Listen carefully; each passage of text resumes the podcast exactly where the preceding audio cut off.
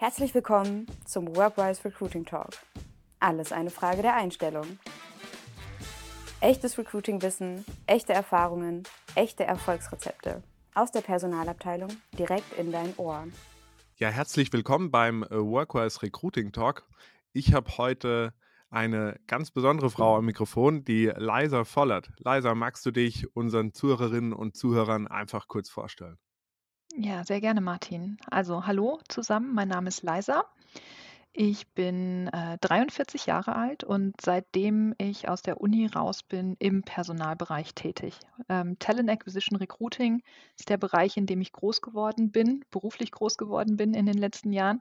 Und heute darf ich für Siemens Healthineers in ähm, der Region Europa, Mittlerer Osten und Afrika, kurz EMEA, den Bereich Talent Acquisition verantworten.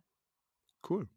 Und mit welchen, mit welchen Herausforderungen bist du aktuell so konfrontiert? Was beschäftigt dich im Recruiting? Ja, Recruiting hat sich natürlich extrem viel weiterentwickelt in den letzten 18 Jahren, die ich das jetzt immerhin schon mache. Mhm. Immer wenn ich merke, wie lange ich das mache, denke ich, oh mein Gott, das ist so ein langer Zeitraum. Ähm, ich weiß noch genau, in meinem ersten Job in der Personalagentur, wir waren so fasziniert von Xing und mhm die Leute haben ihren Namen und ihren Beruf dahingestellt. Du musstest überhaupt keine Kaltakquise mehr machen, du musstest keine Cold Calls mehr machen. Du hattest die Daten online.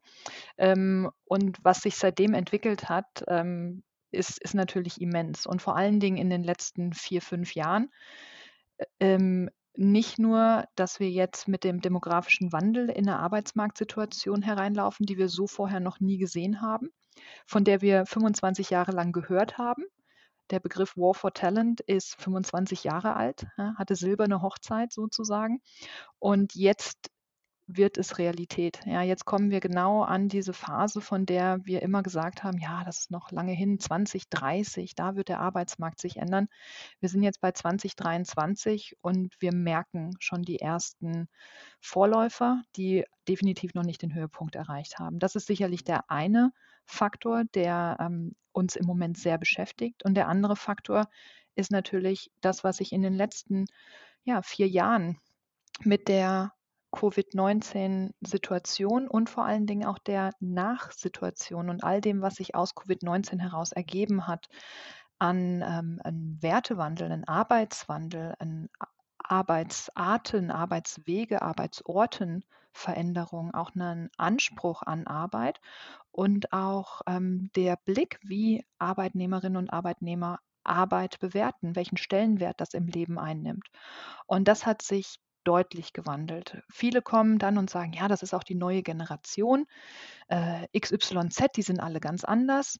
Ja. Ich sehe einen übergreifenden, generationenübergreifende Veränderung in der Haltung. Ich sehe 50-Jährige, die sagen, das kann ja jetzt nicht alles sein. Ich will mich nochmal neu entdecken, neu erfinden. Wir erleben jetzt eine Diskussion um eine Vier-Tage-Woche. Wir kriegen frisch aus der Universität ähm, Studierende, die, die mit einem Anspruch an, an Arbeit kommen, den die Führungskräfte, denen sie jetzt begegnen, noch nie erlebt haben.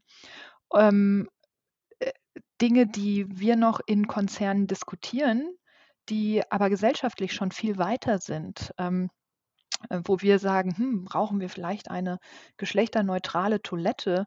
Ähm, äh, guck dich um, überall findest du sie. Ähm, fragst du ja, Menschen zwischen 15 und 25 gucken die dich an und sagen so, ey, was, was, ist die, was ist die Frage? Natürlich. Also im Konzern diskutieren wir, brauchen wir genderneutrale Sprache.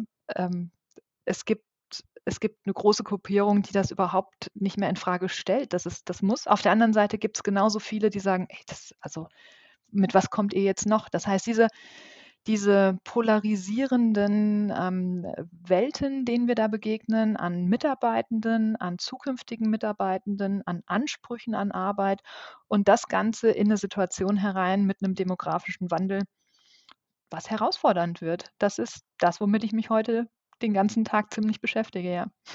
Ja. Und äh, gerade gerade viele der Themen, die du die du angesprochen hast, äh, ähm, oder über die über die du über die du ja auch sonst so schreibst, beispielsweise Diversity im Recruiting, ähm, auf auf diese sich verändernden, äh, Ansprüche irgendwo einstellen. Was glaubst du, wie kann ich das als Recruiter in einem mittelständischen Unternehmen machen, wo ich sage: „Hey, ich bin froh, wenn überhaupt irgendwo jemand bei mir mal eine 'ne Bewerbung Werbung Werbung absendet?“ Mhm. Also wir sprechen da über zwei Aspekte. Natürlich Mhm. zum einen ähm, das Marketing. Ne? Zielgruppen erstmal identifizieren. Wer ist meine Zielgruppe? Mhm. Also was für Mitarbeitende brauche ich als Unternehmen? Ähm, wo kommen die her? Was haben die für Fähigkeiten? Was haben die für Hintergründe? Wo bewegen die sich? Also wo erreiche ich die auch mit der Botschaft? Das ist sicherlich das eine. Das ist der große Personalmarketing-Teil. Der andere Teil, und ähm, da wird es für mich sehr spannend, weil ähm, ich jetzt in der Firma arbeite, ich sage mal marketingtechnisch, wenn ich den Namen Siemens Healthineers sage, dann ähm, ist allen so, ja, Siemens, klar, kenne ich.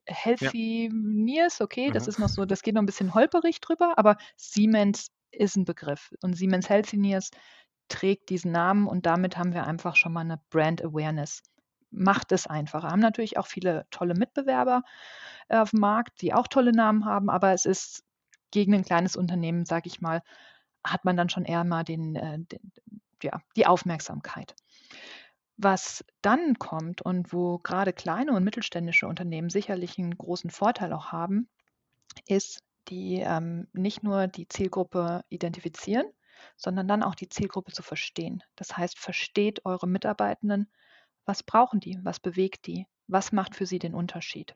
Und gerade in diesen sich verändernden Arbeitswelten, die ich vorhin angesprochen habe, ähm, ist es eine Vier-Tage-Woche? Ist es eine Teilzeit? Ist es eine Flexibilität von vor Ort und von zu Hause arbeiten?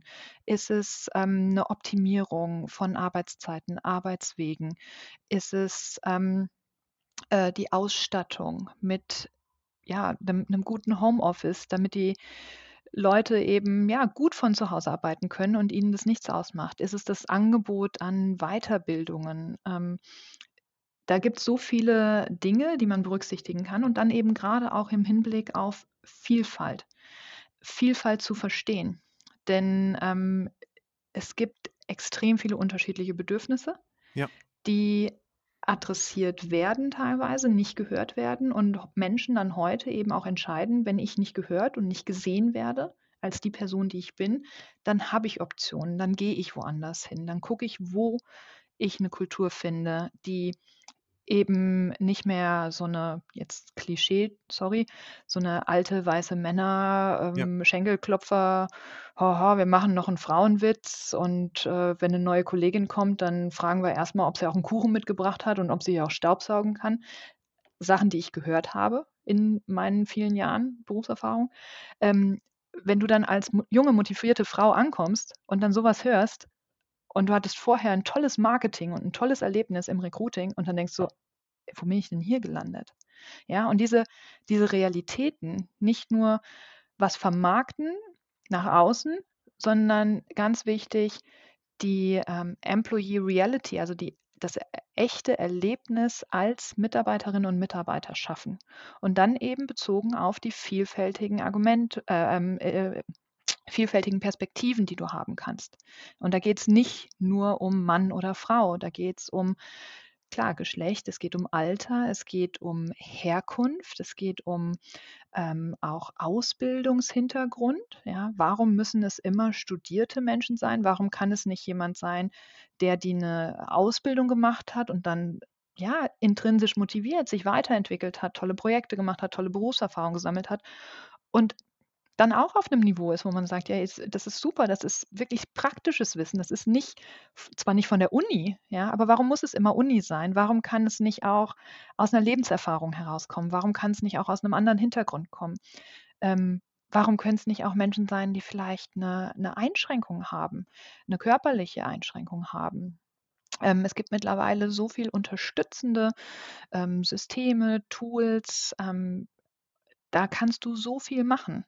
Und das sind genau diese Realitäten, die kleine Unternehmen auch schaffen können, wenn sie sich dem bewusst werden. Also dieses wen wollen wir ansprechen und was brauchen die Leute, die wir ansprechen, dann auch nicht nur im Prozess, sondern danach. Also das Thema Attraction, Gewinnung kannst du nicht mehr ohne Retention betrachten. Also du musst Leute zu dir holen mit dem Willen und der Motivation, sie bei dir zu behalten und nicht zu sagen, naja, okay, wenn sie in zwei Jahren wieder weg sind, sind sie halt weg, sondern so dieses Nachhaltige. Und, und da setzt äh, die Kultur ein, da setzt inklusive Kultur ein, dass eben genau diese erlebbaren Erfahrungen gemacht werden, dass ich mit einer anderen Hautfarbe bei einem deutschen Mittelständler genauso aufgenommen werde und genauso integriert werde wie als Frau, wie als Person mit dem anderen Hintergrund in der Ausbildung, wie als Person, die 21 ist oder die 61 ist. Und das sind diese, diese Momente. Und ähm, ja, das, das geht nicht von jetzt auf gleich und das braucht auch extrem viel Arbeit. Vor allen Dingen mit den bestehenden Leuten, die, die im Unternehmen schon sind, dass die erstmal eine, ein Bewusstsein dafür schaffen, dass es andere Blickwinkel auf, auf äh, Themen gibt, dass es andere ähm, ja, Bedürfnisse gibt. Ja. Und, und so wie du es ja formulierst, weil äh, du, du hast es ja auch gerade selbst angesprochen, es gibt viele Organisationen oder auch Verantwortliche in Organisationen, die sich, sage ich mal, sich verändernden Bedürfnissen oder den Realitäten, die du umschreibst, noch versperren. Ähm, ich meine, man kann es ja auch einfach verkaufen. Also mit dem, was du beschreibst, schlägt man ja zwei Fliegen mit einer Klappe. Man schafft ein Arbeitsumfeld, was sich an die Realitäten irgendwo anpasst. Das bedeutet natürlich Arbeit, aber irgendwo ähm, wird man dadurch auch ein attraktiver Arbeitgeber, der sich bei Kandidatinnen und Kandidaten absetzen kann und dadurch auch erfolgreicher äh, wird am Ende, weil es zu mhm. eindimensional betrachtet ist. Ich habe eine Stellenanzeige und die muss jetzt irgendwie vermarktet werden. Ähm, mhm. Denn erfolgreich bin ich langfristig nur, wenn, wenn ich mich als Arbeitgeber kulturell und als gesamte Organisation äh, entsprechend positioniere. Richtig verstanden? Ja, absolut, absolut richtig. Und wenn ich dann in Diskussionen gehe mit Führungskräften, mit, ähm, bei uns heißt es dann manchmal Leitkreise, also Führungskräfte, die zusammensitzen für einen bestimmten Bereich. Und wenn ich dann komme und das, der Titel des Workshops oder meines Vortrags ist dann schon so Vielfalt, dann sehe ich schon innerlich, wie, wie die Augen gedreht werden. Ja, dann, ach nee, jetzt schon wieder Vielfalt, schon wieder Vielfalt. Und der Ansatz, den ich da fahre, ist, dass ich nicht über Vielfalt wirklich spreche, sondern sage, es geht nicht darum, jetzt eine Frauenquote zu erfüllen. Damit tun wir uns keinen Gefallen. Womit wir uns einen Gefallen tun, ist über inklusive Kultur zu sprechen. Ja, wie schaffen wir eine Atmosphäre in den Teams? Wie schaffen wir es, dass Menschen sich wohlfühlen? Die, die schon da sind, genauso wie die, die neu dazukommen. Und dann geht es darum, Perspektive zu wechseln und sich seinen eigenen Privilegien bewusst zu sein. Ja, dass die Art und Weise, wie meine Welt ist, so ist, weil ich bin im richtigen Land geboren. Ich bin mit Eltern ja. geboren, die mir ein Studium ermöglicht haben. Ich habe eine Hautfarbe, die in Deutschland niemanden irritiert und mich nicht nach meiner Herkunft fragt. Bei meinem Namen wird es dann schon mal ein bisschen anders. Da fragen die Leute dann schon mal gerne, äh, Liza, wo, wo, kommt, wo kommt das her? Ja. Dann sage ich immer, das kommt von meinen Eltern. Ähm, aber natürlich ist, ist das so vermeintlich meine einzige Einschränkung, bis auf die Tatsache, dass ich der 52-prozentigen Minderheit der Frauen angehöre in dem Fall. Ja? Ähm, und dann sprechen wir darüber, wie seid ihr denn hier als Führungskreis aufgestellt? Wie unterschiedlich seid ihr überhaupt? Wie vielfältig seid ihr und wie gut versteht ihr die Bedürfnisse von diesen Leuten, die ihr da ansprechen wollt? Denn natürlich, wir wollen als Unternehmen wachsen, wir wollen innovativ sein und, und das ist dann so die, die nächste Brücke, die ich baue, durch den demografischen Wandel und ich zeige den sehr anschaulich auf. Ich sage, das hier sind die vier Millionen Menschen, die uns fehlen. Es gibt dann so kennst diesen Atompilz, die Kurve und ja. es gibt ein paar, da siehst du genau das Defizit. Und dann sage ich, ja, und wie viele Leute gehen bei euch jetzt in den nächsten zwei, drei Jahren in Ruhestand, in Rente? Wie ist eure Demografie in dem Team? Da wisst ihr, was ihr zu tun habt. Und da geht es jetzt nicht mehr darum, ich muss eine Frau finden, sondern hier geht es erstmal darum, ich muss attraktiv als Unternehmen und als Abteilung sein, als Führungskraft sein, dass Menschen zu mir kommen wollen. Mhm. Und wenn ich das schaffe, dann wird es ganz automatisch vielfältig. Ja, wenn ich attraktiv bin walk the talk, wenn ich das liefere, was ich sage, wenn das Ganze nicht nur high glossy Marketing nach außen ist, sondern die Leute kommen rein, die erleben das. Die Stellenanzeige hat nicht mehr 30 Anforderungs-Bullet Points, sondern ähm, es geht mehr um, um dein Potenzial, um das, wohin du dich entwickeln kannst. Dann wird es plötzlich attraktiv und dann kommen auch andere Bewerbungen herein. Klar, dann müssen wir uns auch mit einem Thema wie Unconscious Bias beschäftigen, weil Vorurteile hat jede, jeder von uns. Ich habe Vorurteile. Ja, die, die Welt funktioniert in Vorurteilen. Andernfalls würde ich jeden Tag wahrscheinlich mittags schon wieder einschlafen müssen, weil mein Gehirn volle Kapazität verbraucht hat. Und das, ähm, natürlich ist es Leben leichter. Ja? Du siehst kurz was, du verarbeitest es, du steckst es in die Schublade. Beim Recruiting ist das genau der falsche Ansatz, weil du siehst einen Namen, du siehst eine Herkunft, du siehst eine Uni, du siehst ein vorheriges Unternehmen und du bewertest es sofort. Ach, gefällt mir, gefällt mir nicht. Ach, habe ich was Gutes von gehört.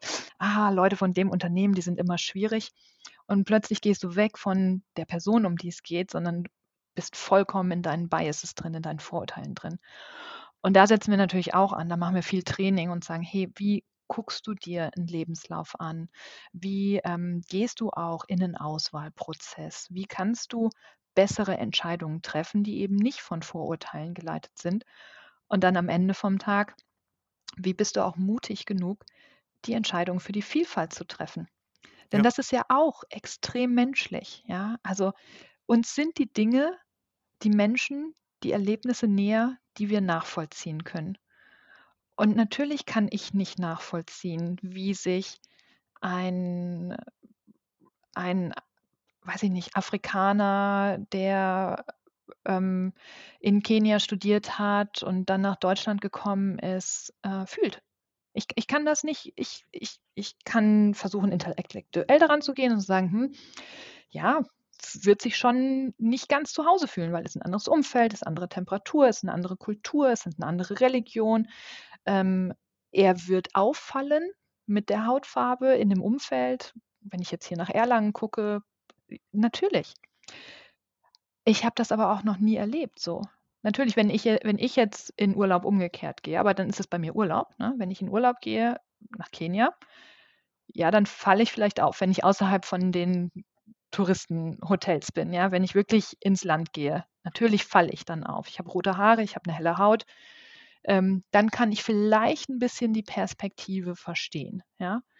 Aber wenn man das nicht macht, wenn man sich nicht der Situation aussetzt, dann ähm, dann ist das für für Führungskräfte das ist schwierig und da muss man viel reden, da muss man viel unterstützen, ähm, und eben diese dieses Verständnis Stück für Stück aufbauen und das ist ein langwieriger Prozess. Mhm.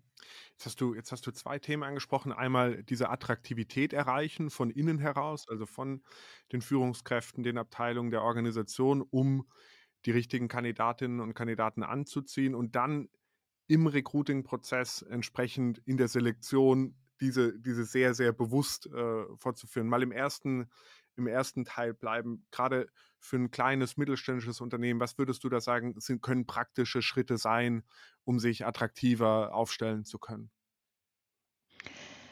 Ähm, also praktische Schritte und, äh, man muss das Rad nicht neu erfinden. Das ist das Schöne. Ähm, es ist alles da.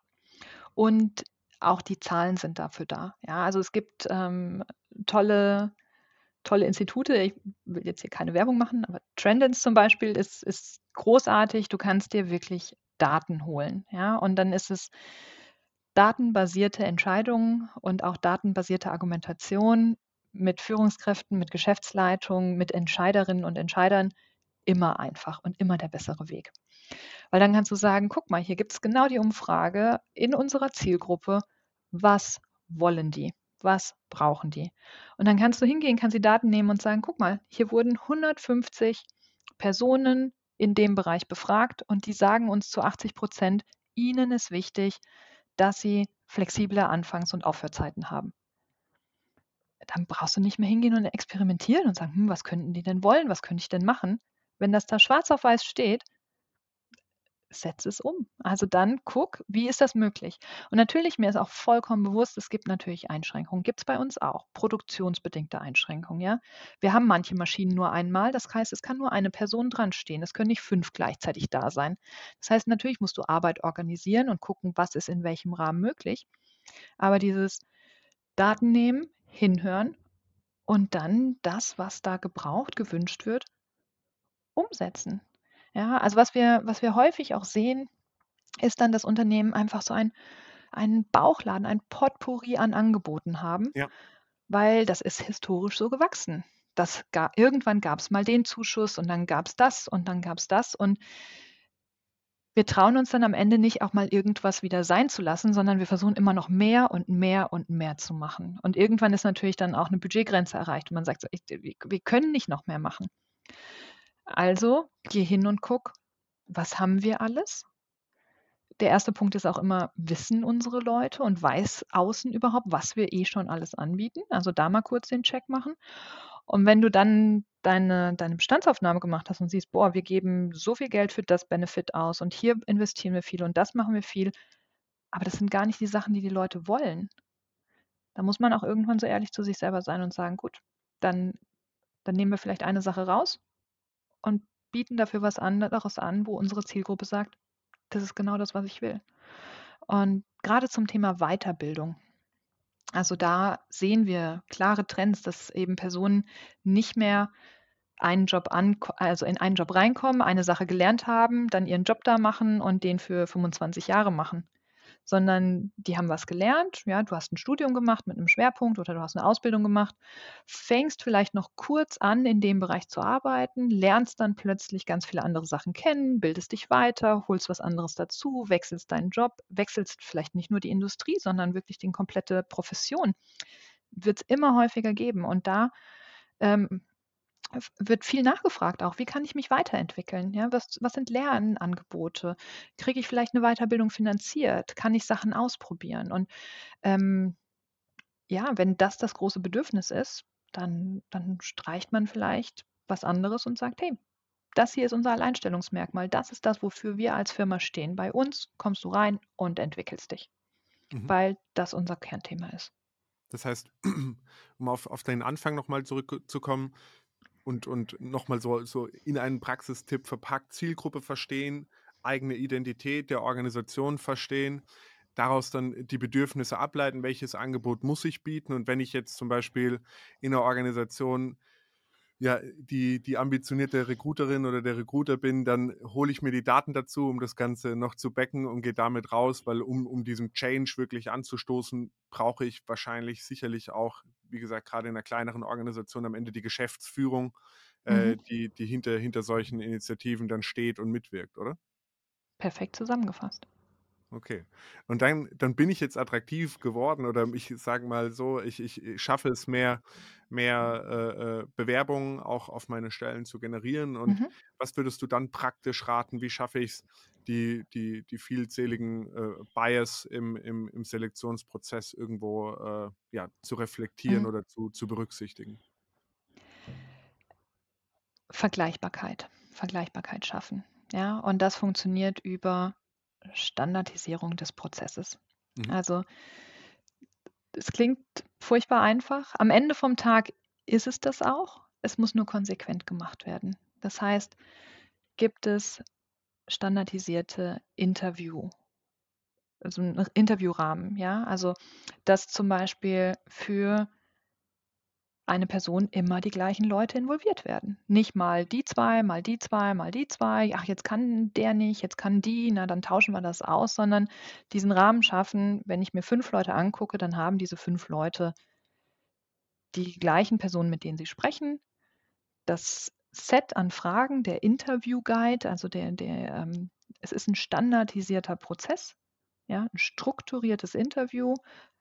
Man geht auf die Themen ein, die man sich vorher definiert hat. Was sind die wichtigen Punkte von dem Job? Ist es die, ähm, ist es die fachliche Kompetenz? Ist es die persönliche Kompetenz? Ist es die Weiterentwicklung? Das erstmal, ja. Das heißt auch im Auswahlprozess, wenn dann eine Recruiterin, Recruiter den Lebenslauf liest, klar zu wissen, auf was achte ich, ja. Und je weniger du da auf einzelne Nuancen, sondern eben auf Potenzial, auf, auf die Fähigkeit, sich auch weiterzuentwickeln gehst, desto besser für dich als, als, als Unternehmen, als Recruiterin. Dann eben das, das Interview, die Interviewsituation, vergleichbar, standardisiert, strukturiert. Und dann gibt es natürlich noch tolle Assessment-Methoden, ja, also Vergleich, wirklich vergleichbare Testverfahren ähm, in der Eignungsdiagnostik. Ob das jetzt ein kognitiver Test ist, ob das ein arbeitsnahes Szenario ist, ja, jeder Person jetzt beispielsweise eine, eine Aufgabe zu geben und zu sagen, hey, guck mal, das hier ist jetzt das Szenario. Ähm, bearbeite uns das jetzt, ja, bereite eine Präsentation vor oder, oder zeig auf, wie du in dieser Situation ähm, dich strukturierst oder vorangehst oder ganz banal, übersetze den Text, ja, das hier ist Englisch, wir brauchen Deutsch, bitte übersetzt den Text, ähm, dann kann ich das vergleichen. Das ist fast ein bisschen wie in der Schule. Und dann, und dann kann ich sehen, hey, die eine Person hat wenigstens Fehler gemacht. Und dann ist es nicht mehr, ist das jetzt die älteste, ist das die jüngste Person, war das eine Frau, war das ein Mann, sondern du hast, du hast Evidenz. Ja? Du kannst sagen, hey, aufgrund der Gespräche, aufgrund des Tests, den ich gemacht habe, die Eignungsdiagnostik, die ich angewendet habe, aufgrund der anderen Komponenten, die da zusammenfließen. Ähm, klar, vielleicht hast du auch ein Kulturelement dabei und guckst, ähm, passen die Werte von der Person zu den Werten des Unternehmens. Also da gibt es ja mittlerweile auch so tolle ähm, Self-Assessment oder auch, auch Matching-Tools, auch für kleines Geld. Und dann ist das, ähm, dann ist das ein Prozess, der ist, ähm, der ist transparent, der ist reproduzierbar der ist standardisiert und damit nimmst du Biases raus. Damit schaffst du es, weniger vorurteilsbehaftet zu sein als in einem willkürlichen Prozess. Ja. Jetzt muss ich mich outen als äh, Verfolger eines an vielen Punkten äh, willkürlichen Prozesses. Also wenn wir jetzt bei uns gerade ähm, äh, Stellen, bei denen ich in der Besetzung involviert bin, bin ich meistens im zweiten Interview involviert. Und dann mhm. machen wir hier häufig äh, ein Who-Interview, nennen wir das. Also wo wir vergleichbare Fragen stellen, aber das Besondere für uns oder das Wichtige an dem Interview ist es dann an den Punkten, möglichst tief reinzugehen, um zu sagen, okay, mhm. wir suchen uns einzelne Situationen heraus und diese erfordern, würde ich sagen, in vielen Punkten sehr individuelle Fragen, die dann sehr stark bezogen sind auf äh, die, die Antworten äh, der mhm. jeweiligen Person. Kann ich es damit noch schaffen, äh, unbiased zu sein oder würdest du sagen, äh, ich muss wirklich eigentlich strikt irgendwo einem, einem Fragenkatalog äh, äh, folgen oder recht, recht strikt?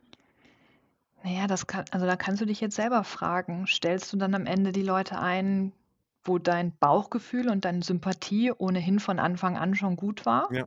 Und die Antworten der der tiefen Fragen, die du gestellt hast, das Ganze eigentlich nur noch bestätigt haben?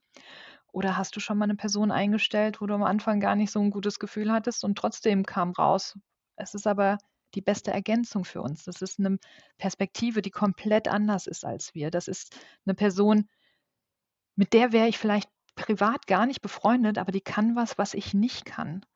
Ähm, und die bringt was rein, was es so nicht gibt. Und das Intuitiv spricht das komplett gegen dieses, ja, als Team, wir müssen uns als Team verstehen, es muss eine gute Atmosphäre herrschen, ne? Also, de dieses dieses ich möchte mit Leuten arbeiten, mit denen ich befreundet bin.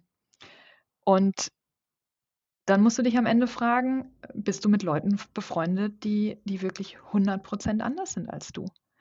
Oder sind es die ganzen Schnittmengen, die dann die Freundschaft tragen und in so einem Auswahlverfahren dann eben auch die Entscheidung begünstigen. Und je mehr Schnittmengen du hast, ähnliche Interessen, ähnliche Herkunft, ähnliches Alter, ähnlichen Humor, ähnliche Filme, die du guckst, ähnlichen Berufsweg, den du eingeschlagen hast, ähnliche Hobbys, das spricht immer gegen Vielfalt. Ja. Je ähnlicher wir uns sind, desto weniger vielfältig sind wir. Sicherlich. Wir, also wir hatten da gerade vor wenigen äh, Tagen auch eine, äh, eine Diskussion äh, nach, nach einem Kennenlerntag auf eine Rolle genau aufgrund äh, von diesem Thema. Aber ich, ich, ich, möchte es, ich möchte es noch besser verstehen. Wenn ich den Fragenkatalog anwende und Antworten habe, bin ich ja innerhalb der Antworten auch wieder stark gebiased. Also es ist, mhm. Wenn ich jetzt äh, Fragen zum Berufsweg stelle, dann, dann, äh, dann, dann, dann werden mir ja trotzdem die Antworten wahrscheinlich rein subjektiv und unreflektiert des, äh, dennoch besser gefallen, die zu meinen eigenen Eigenschaften, Zielen, Erfahrungen, Erfahrungen passen. Wie, wie schaffst du es, diesen, diesen Bias dann auch nochmal nach dem Mhm. standardisierten Prozess in der Einschätzung wirklich zu reflektieren? Weil es gibt ja nicht nur Aufgaben oder Fragen, die man jetzt mit 1 oder 0 äh, beantworten kann, sondern auch ganz viel dazwischen. Ja, das wäre schön, ne? Einsen und Nullen, super so ist einfach. nicht. So ist die Welt nicht. Ähm, wir versuchen das durch durch 'n gemischtes Panel, also verschiedene Leute ins Interview nehmen, ja? Nicht, dass 2 Menschen, die sich eh schon auch super verstehen und den gleichen Job machen, dann auch noch gemeinsam ins Interview gehen, ja? Dass du dann verschiedene Perspektiven auf diesen dritten Menschen hast, sehr unwahrscheinlich. Also, nimm dir jemanden mit rein. Wenn ich jetzt aus der Personalabteilung komme, vielleicht jemanden aus Legal oder Finanzen Ja. oder aus'm Marketing, wenn du die Möglichkeit hast. Also, jemand, der wirklich mit 'ner ganz anderen Brille drauf guckt, mit 'nem ganz anderen Blickwinkel, weil die Person sagt so: „Hm, müsste ich die jetzt einstellen? Also, mir ist sie nicht kommunikativ genug.“ Aber für 'nen Job, in dem man gar nicht kommunikativ sein muss, reicht's vielleicht komplett aus. Und dadurch hast du ähm, hast du auch so diesen diese unterschiedlichen Perspektiven dann darauf. Und dann kommt's natürlich noch drauf an, wie diskutierst du das dann im Nachgang und wie ehrlich bist du mit dir im Vorfeld, ja? Und deshalb ist es auch so wichtig, nicht nur 'ne Stellenausschreibung zu machen, sondern auch im Vorfeld zu sagen, was davon sind Must have und was ist Nice to have. Weil am Ende versuchen wir unsere Entscheidungen zu rechtfertigen, indem wir dann das für uns auch logisch argumentieren, sagen: „Ja, aber guck aber guck mal, der spricht 3 Sprachen. Und guck mal, die die hat 'n Doppelmaster“, ja? War das 'ne Anforderung? Ist das notwendig für den Job? Wahrscheinlich eher nicht. Ist das dann am Ende aber trotzdem so das, was wir verargumentieren und sagen: „Guck mal, wir finden die Person toll, weil die hat ja noch das alles, was ähm, was noch dazukommt und was wir eigentlich gar nicht brauchen, ähm, und was wir auch nie gesagt haben, was wir suchen. Aber jetzt plötzlich gefällt uns das so gut.“ Und deshalb dieses: Geh in den Prozess rein, überleg dir, was du brauchst. Dann formulier das und dann bau auch deinen Interviewbogen danach auf und dann bewerte auch nach den Kriterien. Ich sage nicht am Ende vom Tag, wenn da 2 gleichwertige Personen sind, natürlich, dann nimm die, wo wo du auch denkst so: „Ja, passt auch ins Team.“ Am Ende musst du mit den Leuten arbeiten, ja? Du Ja. verbringst mehr Zeit mit Menschen im Arbeitskontext als mit vielen anderen. Ähm und gleichzeitig, ähm, ist 'n Bauchgefühl und, ähm, ich verstehe mich mit der Person gut. Wenn wir jetzt von Vielfalt sprechen, häufig dann der schlechtere Ratgeber. Ja. Zum zum Abschluss würde ich gern noch mal für für das Thema motivieren und ich glaube, am besten motiviert man, ähm, dadurch, indem man sagt: „Okay, was habe ich denn davon?“ Äh, Mhm. das heißt, mich würde, äh, interessieren von deiner Seite, was habe ich denn davon, ähm, grade in 'nem kleinen und mittelständischen Unternehmen, wenn ich mich mit dem Thema Diversität, äh, mit mit diversem Recruiting, ähm, auseinandersetze? Inwieweit profitiere ich davon, vielleicht auch wirtschaftlich als Organisation? Mhm. Also, zum einen, du hast davon auch 2030, wenn der demografische Wandel voll einsetzt, Mitarbeitende, Menschen, die bei dir sind. Denn wenn das Feld, in dem du suchst, der Teich, in dem du fischst, immer kleiner wird, weil deine Kriterien so einschränkend sind, dann wirst du an 'nem Punkt kommen, an dem du nicht mehr genügend Menschen hast und dann ist das der wirtschaftliche Erfolg deiner Unternehmung gefährdet.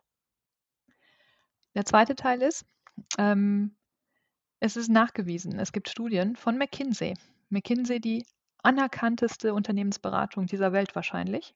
Beste Reputation. Ich möchte niemanden anderen, äh, zu nahe treten, aber ja, wahrscheinlich kann man das äh, kann man das sagen. Es gibt noch andere tolle, aber McKinsey ist sicherlich so, wenn die was sagen Großkonzerne, Kleinkonzerne, alle hören auf dieses Unternehmen, um Entscheidungen große Entscheidungen zu treffen.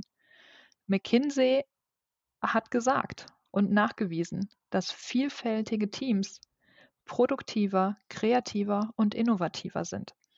Das heißt, wenn du in der Unternehmung auch noch in 5 und in 10 Jahren Relevanz haben möchtest und vielleicht sogar als Unternehmen wachsen möchtest, dann kommst du überhaupt nicht dran vorbei, dich vielfältig aufzustellen. Denn das Umfeld, in dem du arbeitest, ist vielfältig, die Perspektiven sind vielfältig und wenn du die nicht in deiner Belegschaft spiegelst, sodass dann eben Produkte nicht nur für eine kleine Nische in deiner Zielgruppe produziert werden, beispielsweise, sondern verschiedene Bedürfnisse decken, verschiedene Wünsche abdecken und verschiedene Anforderungen abdecken von ganz unterschiedlichen Menschen, dann gewinnst du als Unternehmen, dann wirst du wirtschaftlich erfolgreich. Und ich denke mal, ähm, überhaupt noch arbeiten zu können, um Mitarbeitende zu haben und dann Ja. auch noch wirtschaftlich relevant und erfolgreich zu sein.